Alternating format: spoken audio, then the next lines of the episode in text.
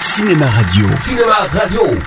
Climax, Cinéma Radio Saga. a great new hour-long dramatic series from Hollywood. Cinéma Radio aime la saga Star Wars Rien ne nous arrêtera. et vous propose de réveiller la force qui est en vous. J'achèverai ce que vous avez commencé. Chaque semaine, revenez sur les grands moments de la guerre des étoiles. On raconte toutes sortes d'histoires. Histoire des épisodes, réalisateurs, acteurs, effets spéciaux, extraits des films, anecdotes de tournage. Je n'ai aucune cause à défendre. Et retrouvez toutes les chroniques de Star Wars fabriquées par Eric Desmé en vidéo Côté obscur, les Jedi. sur le site de Cinéma Radio. www.cinemaradio.net Laisse-la t'envahir. Cinéma Radio, la radio officielle des Jedi.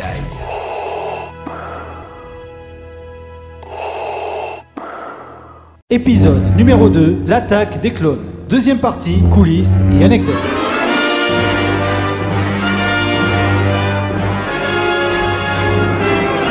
Écrivant le scénario de l'attaque des clones, au moment même où la menace fantôme sortait au cinéma, George Lucas, ironisant sur le mauvais accueil des fans envers le personnage du Gungan, a l'idée du titre provisoire, La grande aventure de Jar Jar.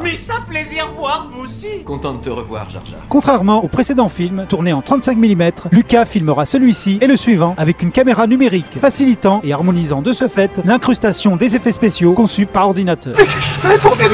Il faut dire que si la menace fantôme contenait encore 15 minutes d'images totalement dénuées d'effets spéciaux, l'attaque des clones ne contient pas un seul plan, n'étant pas retravaillé numériquement. Le paradoxe étant que cette fois-ci, cela se voit beaucoup moins que pour le premier film. Pas de panique, concentre-toi. Oui, mais pas de mais. Elle a l'air au sommet de sa forme. Comme je l'ai déjà dit dans une précédente chronique, Yoda est cette fois-ci conçu en image de synthèse, une nécessité dans le combat final contre le comte Doku, joué par Christopher Lee. En effet, après l'incapacité des deux Jedi à le vaincre, c'est le grand maître de 50 cm qui doit défendre l'honneur de son organisation. Plus puissant tu es devenu, Doku. Le côté obscur, je perçois en toi. J'ai désormais plus de pouvoir que tous les Jedi. Seulement, ce combat tant attendu par les fans depuis l'Empire contre-attaque finit par tomber fatalement dans le ridicule, malgré tous les efforts du réalisateur et des techniciens pour rendre cette scène un tant soit peu crédible. Bien battu tu t'es, mon ancien padawan.